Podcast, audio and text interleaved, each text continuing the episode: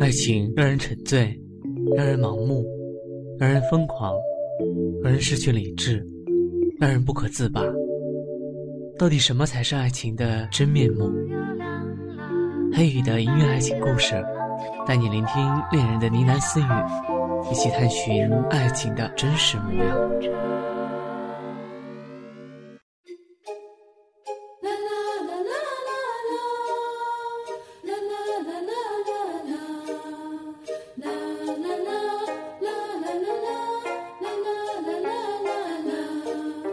连续策马狂奔了两天一夜，除了解手，我连吃也是在马上。颠簸中，我一手握缰绳，一手塞馒头，差点没把胃里那一点点干粮荡的又吐出来。我堂堂一个苏家千金，竟沦落到这步田地，真是造孽啊！我知道婚姻大事是父母之命，媒妁之言。但我更知道，爹从小就宠我，比我那几个哥哥还要宠我。可他怎能怎能把我许给一个病秧子呢？安家虽任永州府尹，但我家也是永州首富啊，断不比他家差到哪去。爹为何给我许了这门亲事？难道我以后便要守着药罐子，闻着药香过日子吗？我苏联不算倾国，也算倾城。不嫁玉树临风的，也得找个温文尔雅的翩翩公子。每每想到此，我便毫不犹豫的挥鞭一抽马臀，让他跑得更快一些。可怜的马儿驮着我奔了两日，想是已到了极限。他脚下一软，低低的鸣叫了一声，便跪了下去。我被他冲力一抛，整个人直啪啪的跌下，吃了一嘴的腥气草沫。我吐着草沫，拍着泥尘站起来。为了出门方便，我特地换上了男装，还穿了件使我俊逸潇洒的白衣。可现在又染得青一块黄一块的，既滑稽又狼狈。还不如当初首选的那件藏青长袍呢，脏了也看不出来啊。我的马软在一边，他跟了我些许年，要抛弃他，我心中不忍，但现在真是没有办法了。况且他若是回去，还可以帮我引开视线。我轻轻的拍着他的马臀说：“歇上一些。”吃点草，沿路回去，别让我爹知道我往哪逃喽。他像是听懂了我的话，朝我哼哼两声。我摸摸怀中的银票，垫了垫整袋沉甸甸的银子，顾不上浑身酸疼，急急的进城了。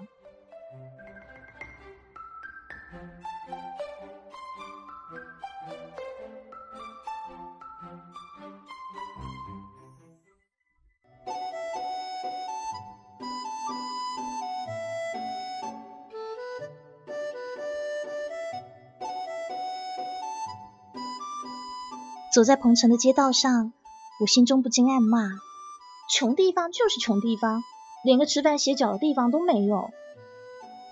突然间，肚子叫了。我揉着肚子，无奈的四下张望。我很想大喊：“哎，本姑娘有的是银子啊，怎么没有地方可以吃可以喝的？”眼睛一瞟，刚好看见路尽头的拐弯处，大大的一个招牌写着。易水居，我两眼发光，似乎已经闻到卤牛肉的香味。果然，天无绝人之路啊！临窗还有一张空桌呢。我趴在桌上，无力的挥挥手。伙计，一只烧春鸡，两只烤鸭腿，一碟卤牛肉，再来一碟蜜汁叉烧，还要一条清蒸鲈鱼。我一盘一盘的在脑子里想象他们的美味，口水都要滴到桌上了。两天一夜啊，我已经两天一夜没吃好东西了。这位客官，小二可能是听到大客来了，急匆匆的跑过来，再加一份烤羊排。我把眼睛张开一条缝看他，又插了一句，说完又合上了。再上了喊我，这位客官，这张桌子。小二后面说些什么，我不知道了，只知道我要去惠州宫。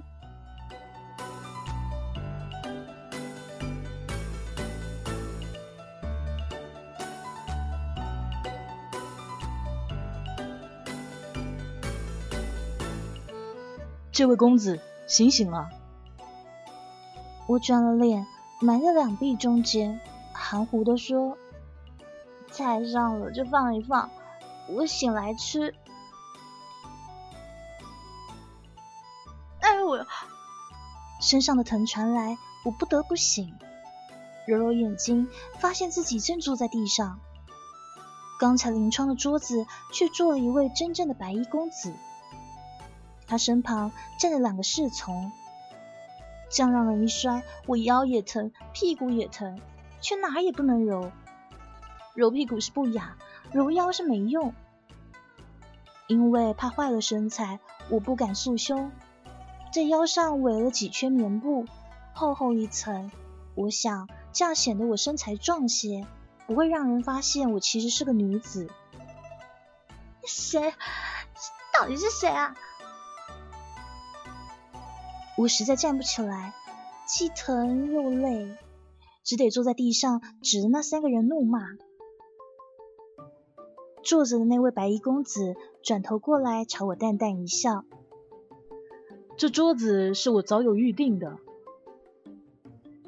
那笑如裹着花露的清风朝我迎面扑来，让我像中了迷香一样，晕乎乎的回答：“哦。”他见我还坐在地上，眼角斜斜一睨，嘴角轻勾，转回身去。他身旁的侍从说：“那边有空位子，公子啊，您别坐在地上了，赶紧去坐吧。”另一个侍从笑道：“我也是见了我家公子的天资，自惭形秽的脚软，站不起来了吧？”那白衣公子轻轻笑了一声，然后出言制止说：“聂风，不得无礼。”是公子。那两侍从虽是应了，却仍难憋住嘴角轻蔑的笑意。我火了，真真正正的火起来了。我一手叉腰，一手拍着椅子站起来。这桌子谁先坐便是谁的。我还吃不起吗？我。于是我把肩上那一袋银子甩在桌子上，满满的一袋金银元宝，可重死我了。那白衣公子并不看我，嘴角微翘，轻笑一声：“聂海，送这位公子去那边的空桌，顺便帮他把这银子也拿过去吧，挺重的。”我话还没出口。他那两个叫聂风、聂海的侍从已经把我架起来，拎上我的银子，把我抬到门口的空桌上。聂海好心道：“公子好轻啊，是该多吃点肉。一会我让掌柜把您刚才点的菜都上这边来。”聂风在一旁说：“生无几两肉，哎，偏拿那么大袋银子，用这些钱来彰显你的身份。”现在怕是已经没有人再做如此俗气的事情了。我的指甲明显已变成红白两截，我恨恨的用上最后一点力气抓着桌子转身，却被那孽海一手按住肩膀，定在椅子上。小二刚好端菜过来，满满的一桌大鱼大肉，另外还附了一瓶酒。孽海道。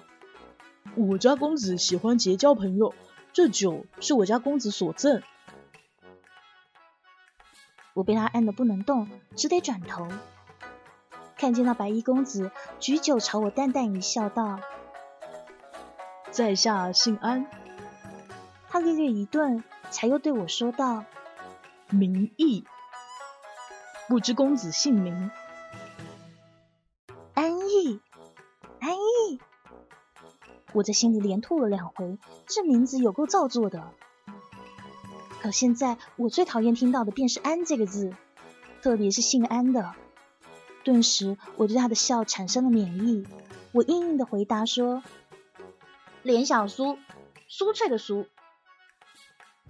因为我还被那孽海压着肩膀，知道好女不跟男斗，更不与三男斗的道理。我不再看他，小斟了一杯酒喝了。谢了。在我报完姓名的时候，便听到那孽海聂风的笑。因为之前被他们公子安逸治过不得无礼，所以他们笑得极其压抑。现在那安逸也忍不住哈哈一笑。公子的姓名好特别啊！今日能结交这样有意思的朋友，实在是快事啊！他一笑，聂海和聂风也没了后顾之忧，捂着肚皮大笑了起来。我一拍桌子站起来，但虚弱的身体还是使我一晃。我摸出一锭银子砸在桌上，气地说：“掌柜，我要一间上房，备好热水，菜都送到我房间去。”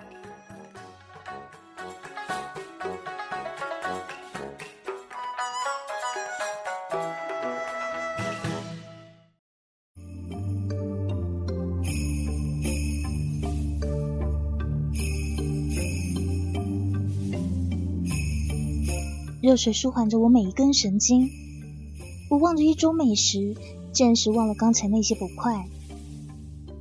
水暖暖的漾开，我把头靠在木桶边缘，舒服的闭上眼睛。嗯，这房间里很香，很香。等我意识到这不是烤肉的香味的时候，眼皮已经重的抬不起来了。手搭在木桶上，我就那样晕了过去。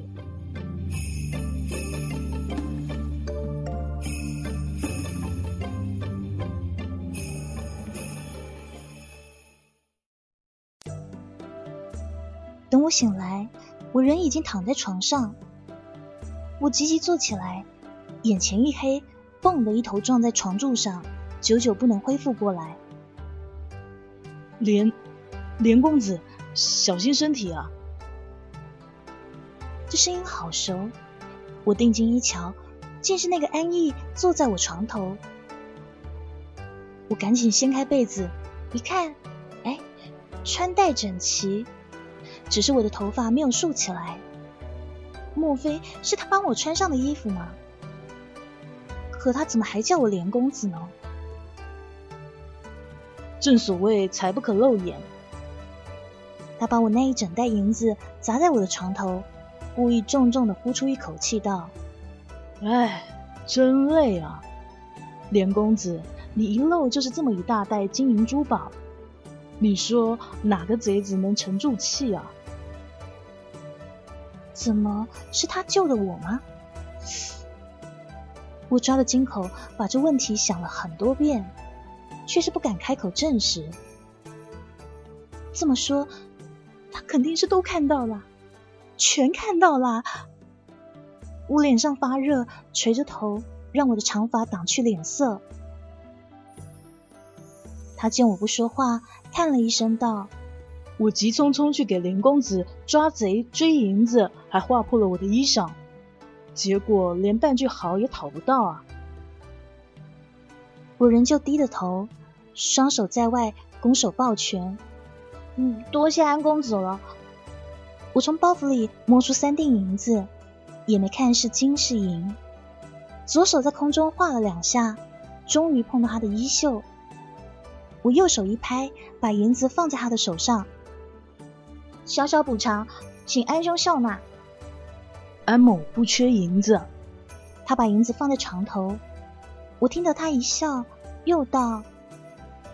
之前安某觉得连公子甚有意思，还以为连公子会来一句语不惊人死不休的话呢。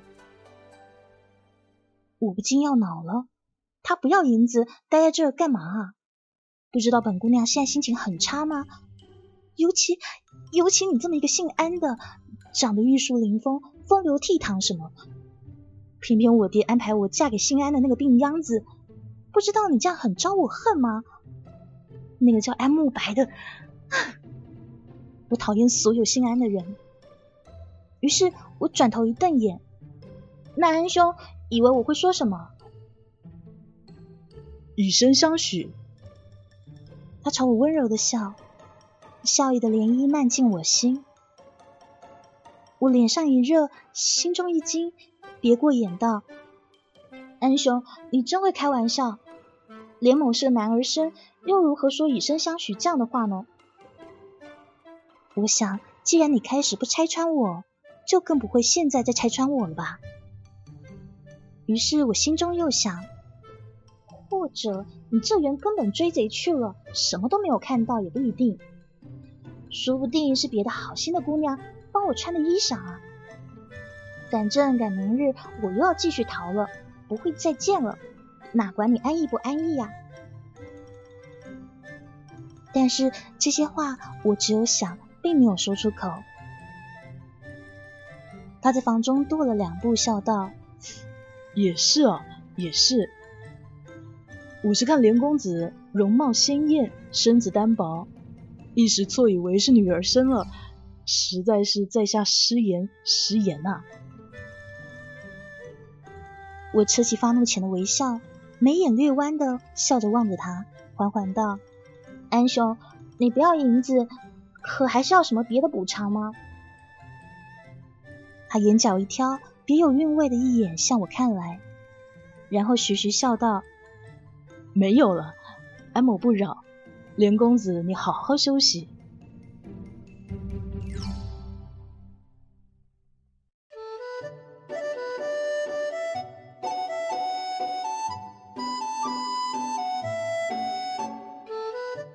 每餐一顿，我居然一睡就睡到隔天艳阳高照。缠腰束发，换上我的金丝镶边淡绿色长袍，又是一名翩翩公子。下楼用膳，不见安逸，我心情大好。坐在那昨晚我被人撵走的座位上，拿出一锭金子，让掌柜给我安排。掌柜的笑嘻嘻接过，帮我打点好一切，还弓着腰送我上轿。我含笑点头，一甩袍摆，坐进轿中。往日我是苏家千金小姐的时候，大门不出，二门不迈。哪有如今的潇洒？我得意的笑，一挑侧脸，看见旁边经过的姑娘，见到我的俊容，立刻红了脸，低头走过。可那小姑娘的眼睛还是禁不住要朝我这望。我心情大好，放下侧脸，笑意又生几许。真想现在就去安抚一下哪家姑娘失落的心啊！嗨。我爹如何也猜不到我竟明目张胆到这程度吧？我再次得意的侧头笑了笑。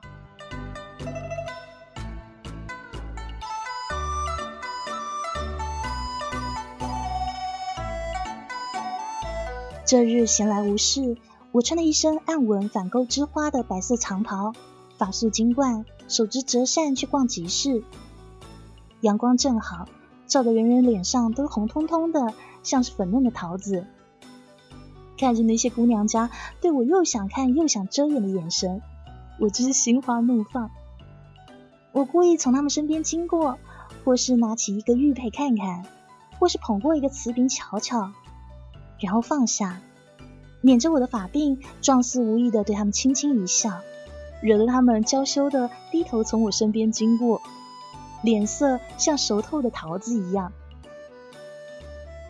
我拿着折扇在掌心轻拍，大笑着走开。我想啊，爹娘应该要生我做男儿身啊。林公子好雅兴啊！正当我开怀的时候，又遇到了那个安逸，真是煞风景。我把折扇握在掌心，止住脚步，对他道：“天气这般好，出来逛逛，顺便买点东西回家。”连公子，你要回家了。我眉心轻蹙了一下，这话怎么听着就怪啊？就像我不回家，他偏要给我好看一样。我回不回家关他什么事情？哼！我脸上堆起笑道：“离家久了，自然要想念的。安兄，你慢挑，连某先行一步。慢！这只玉簪子跟连公子甚配，安某赠与连公子，算是您我相交的一场薄礼吧。”他说罢，便要把那只玉簪往我法上插。那玉簪碧绿通透，虽说可男可女，但我女扮男装终究是底气不足，所以这些日子来法上从不加饰品。我浅笑着，在他把玉簪别上之前，从他手上夺过来，顺手插在我身边姑娘的发髻上。那个小姑娘低头羞涩的走开，故意把绢帕落在我的脚旁。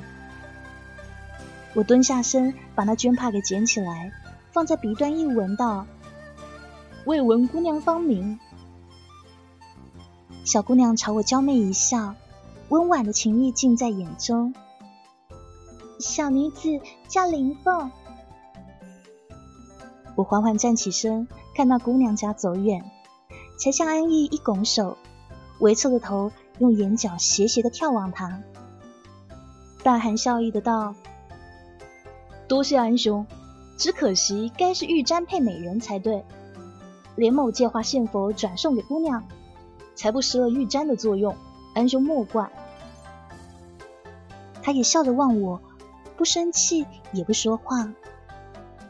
他嘴角微扬，俊逸的五官沐浴在阳光下，正是耀眼。我不可抑制的心儿砰砰的跳。只得用折扇在我掌心重重的打了一下，让自己清醒过来。我侧身绕过他，安兄，后会无期啦。他转过身看着我，笑意不减，只是眸子略略半眯，让我刹那有一种被算计的错觉。他道：“连公子，后会有期。”我心想，谁要跟你后会有期啊？切！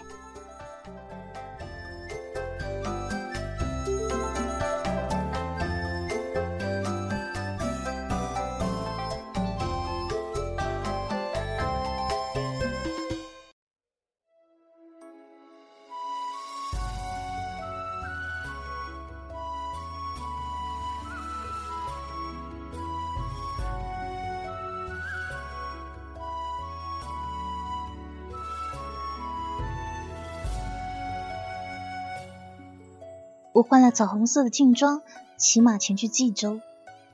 包袱里的银子让我吃喝玩乐只剩下一小半，幸好怀中的银票一张未动。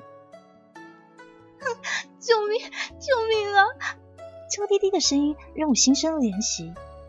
是哪家的姑娘在这荒郊野外遭遇不幸啊？可我转念一想，我自己不也只是个小姑娘吗？还是不要多惹事端的好。公子，救我！那声音就在旁边啊！我一看，不得了了。说着不惹事吗？却就在我天人交战要不要救人的时候，居然已经策马到了他们跟前。那可是一个男子压着一个姑娘，两人衣衫完整，就连衣襟口也尚未被扯开。我策马而过，心中想着，不如踹他一脚，然后逃啊！哎，小姑娘，我会求佛祖保佑你的。我尚且自顾不暇，如何救你呢？公子，救我！公子！那哀怨的声音绵绵传入我的耳内，就像是沾了烫油的鞭子抽在我的心上。我自己也是个姑娘家。我，嘶的一声，像是衣服被撕烂的声音，接着更听到那姑娘凄惨的叫。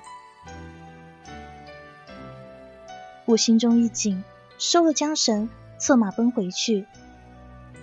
那姑娘的衣服被撕下一小截袖子来，我一甩马鞭，打在那贼人背后，他立刻疼得滚开几步。我甩着马鞭，形成一个风圈，让他靠近不得。我呢，其实是一个养在深闺大院里的姑娘，从小到大只会骑马，还没习过舞呢。这个时候舞鞭子一直是胡乱的舞着。其实我心里害怕的紧，害怕那鞭子一时错手甩到马肚子上，他一个羊蹄前笑便会把我抛下来。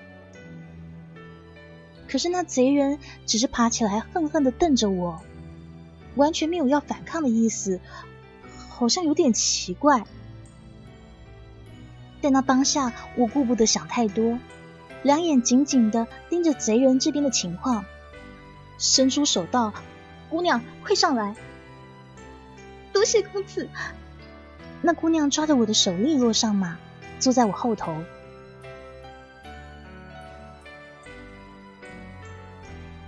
我策马快奔入了冀州，才稍稍把心给放下。我问姑娘：“你家住何处啊？”我听不到声音，想那姑娘是不是吓慌了，连话都不会说了。稍转了身去看看她，但见姑娘低着头，又缓了缓，才轻轻道：“小女子家在冀州柳巷之末。”我想好人做到底，送佛送到西。我一夹马腹，这便是冀州之内。我现在便送姑娘回去。到了那儿，我才知道她住在方府。那可是冀州的大户人家。我扶他下马，转身便要走，他却喊住我说：“公子何不进府稍歇，待我谢过公子相救之恩再走。”我一挑眉，无声相询。这姑娘的手比我粗上许多，指上有明显的茧，怎么也不像养在深闺大院里的姑娘啊。怎么一个下人又如此权力邀我进府呢？我是方家二小姐方颜容。他给我解惑，并敲开了门。丫鬟恭敬的喊她二小姐，她点点头，对我道：“公子，请。”竟然真是闺阁小姐，让我稍稍吃惊。盛情难却，我只好下马。含笑入府。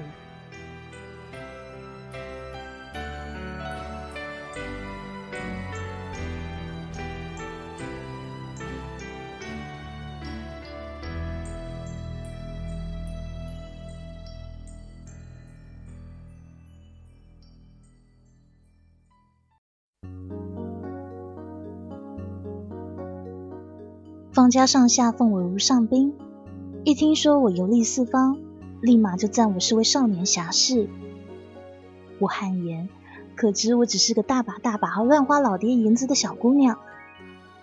想当时我还想见死不救的，只是那当下慈悲心肠多了那么一点点，才侥幸救了方家女儿。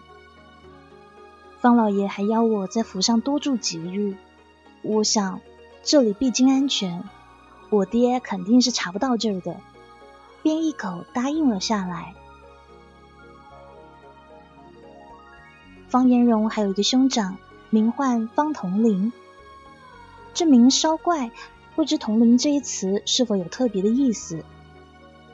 不过这不是重点，重点是他相貌英俊，身材高挑，肤色极白，却没有半分纤弱的姿态，竟然还是一个会武功的高手。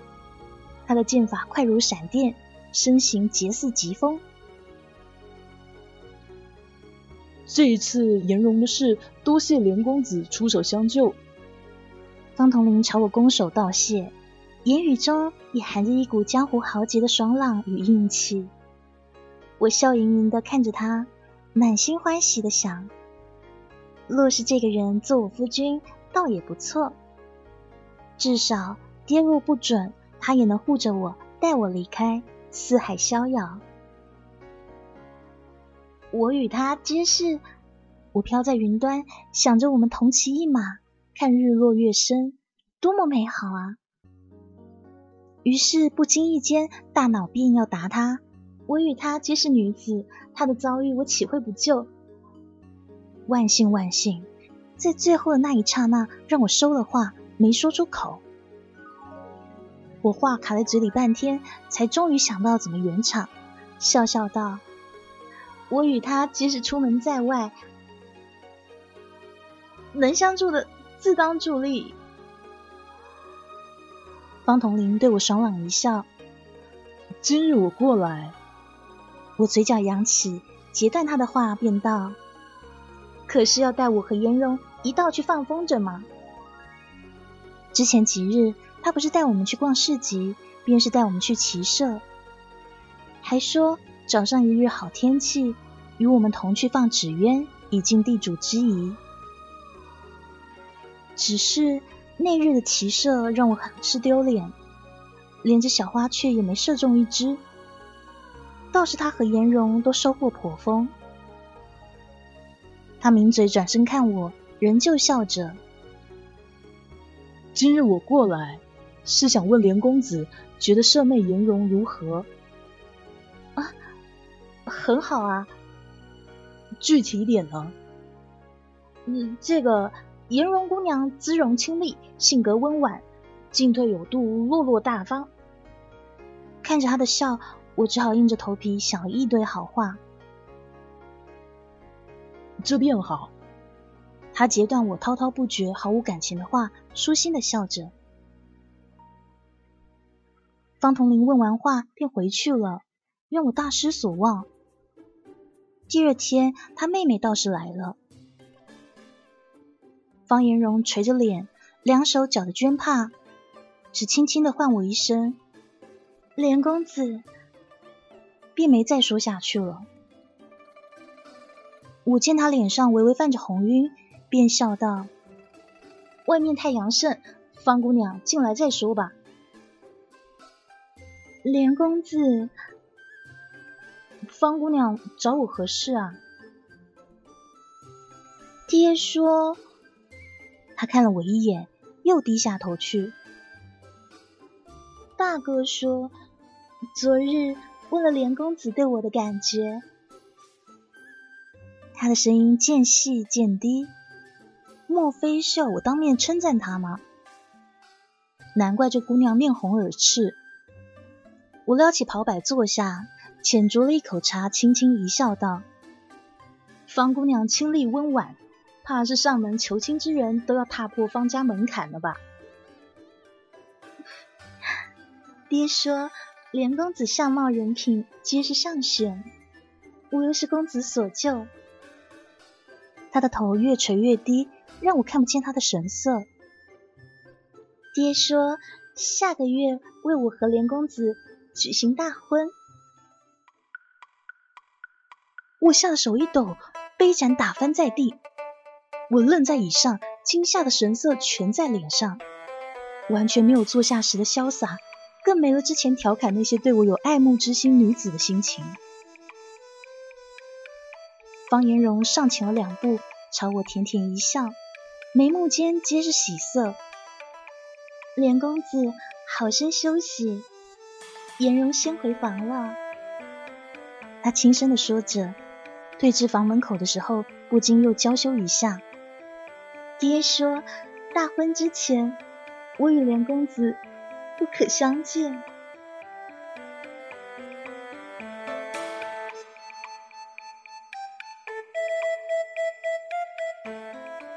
方同林每日过来，不是下棋便是品茗，似乎察觉出我要溜走的意思。我不懂武功，不可夜潜屋檐，白日又让那方同林缠住，不得分身。我比当初要嫁安慕白那个病秧子更要着急。可知我是女儿身啊，两个女子是该如何拜堂成亲啊？方家的门廊上已挂上了红灯笼，也已经有些亲戚早早从外地过来了。我是不能再等了，换上夜行衣，把那银票塞到我怀里，准备一入夜就爬树翻墙，再一次逃婚。我不知道那树皮也能这样割手，忍着疼爬到第一个枝节，坐在上头抹了把汗，重重的喘气。林公子在上面赏月啊！这声音好熟悉啊！我低头一看，竟然是安逸。我吓得差点没从树上掉下来。呃，有点闷，出来透透气。他轻声一跃，坐到我身边，月色洒在他的脸上，映出淡淡的笑意。那再下来陪陪连公子。我僵硬的笑了两声。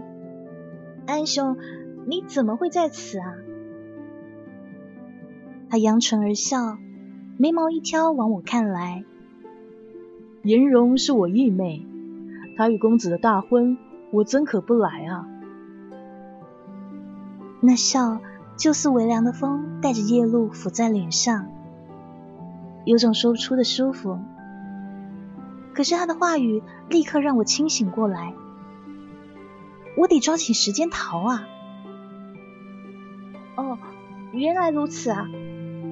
我敷衍道：“虽说已是初夏，但根深木重，安兄，你还是早点回房休息好。”他瞧了我一眼，眼角略挑，让我心中一抖，有一种被人看穿的感觉，又是一种自跳陷阱的感觉。他瞧了我好一会儿，才缓缓道：“那连公子也早点休息。”我点了点头，待他跃下树，渐渐走远，我才又爬出去，万分艰辛的，终于攀上院墙。我坐在墙头上。看着距离像是很远的地面，疑惑这样跳下去会不会把腿摔断？思量许久，还是咬牙闭眼往下一跳，但，嗯，却没有意外的疼痛。我睁开眼，看见安逸近在咫尺的俊秀脸庞，我被他抱在怀里，清冽的气息扑面而来。我脸上一红，别过眼，咳了一声道：“ 安兄，还是把我放下来吧。”连公子身骨果真娇弱，让人抱着就不想放手。他热乎乎的呼吸就洒在我的脸上，微痒。我意外自己竟不恼他如此轻佻的调戏。我看着地上的影子，不说话。撑着他的胸膛准备跳下来，他却抱紧了不让我动。连公子又想逃婚啊？不行，我得把你送回去，免得大婚日没了新郎，丢了颜容和方家的脸。我心中哀嚎，见他抱着我往大门方向走。情急之下，我扯住他的金口道：“安兄，你如此抱我。”传了出去，有损你我名声啊！还是让我自己下来，自个儿走吧。他略略沉思道：“也好。”我跟在他身后，渐渐放慢脚步，和他拉开一些距离，然后转身奔。可我才刚跨第一步，他便已闪至我眼前，脚下在我膝盖后方轻轻一踢。伸手又把我横抱了起来。连公子，他对我浅笑。原来他也是武林高手啊！我垂下头，看着自己粗粗的腰身，无力道：“安兄，其实我非男儿身啊，要如何跟方姑娘成亲呢？”哦，他毫不惊讶的回应我。我抬眼看他的淡定，心中怒火狂烧。看来那日在彭城的客栈里，他是全看去了。他早就知道我是女儿身了。他微笑看了我一眼，足下一点，抱着我跃上高树。还有什么？我恨恨的瞪他，身子豁然坐直。可重心往前一冲，差点便掉了下去。他左手一环，把我圈在怀里，笑盈盈的看着我说：“这高度不是刚才的院墙，掉下去只伤脚踝那么简单，很可能……”他凑近我，鼻尖与我不过一指距离，很可能会摔断骨头的。乖乖坐好，告诉我还有什么事骗了我。我知道是栽在他手上了。再次往下看了看，才缩回身子道：“我的名字是苏莲，永州首富的千金。此趟出门是逃婚。为什么要逃婚呢？我爹给我定的亲事，哎，对方那个安慕白是个病秧子。谁说我是病秧子啊？与我相熟的姐妹说。我一愣。”转头定定的看向他，却见他眉眼如画，含笑望着我。你，你说什么？我便是你的夫君安慕白啊！是何人告诉你我是个病秧子的？他边说边笑，眼中粼粼波光。我张着嘴，半天才挤出来一句话：“你，你不是叫安逸吗？”他揽着我的手紧了紧。我不是病秧子，你便会嫁我了。脸上渐渐热了起来，看着他完美的俊容，我勉强扯出一丝清明，撑着他靠过来的胸膛。你先告诉我所有事情的始末。我个把月前在集市上见过你，便禀告爹娘差人说媒。那日我到了府上，想说成亲前先拜会一下岳父岳母，你爹却说你逃了，他气冲冲地说要将你给绑回来，我没让，我说我去追你回来。在客栈的时候，为了不让你起戒备之心，再次逃跑，也为了想知道你逃婚的原因，我才取了假名。他闭上眼向我靠来。气息悠悠的洒在我耳际，颜容一事只是想逼你回复女儿身，他可是我从戏班子重金聘来的。难怪，难怪那天那贼人压着方颜容半天，动作却一点也不着急，最后也只是撕下一小截袖口。难怪那女人手上有薄茧，难怪她上马利落，难怪狩猎她收获丰盛。难怪我处处都遇到这个冤家，所有的事都是一个局，还要瓮中捉鳖，难怪笑得那么沉着在胸。安慕白，我气的一拳打在他肩上，他侧身一闪躲开，我往前坠去，整个人掉下树。他跳下来，双手一揽接住我，额头与我相抵。叫相公。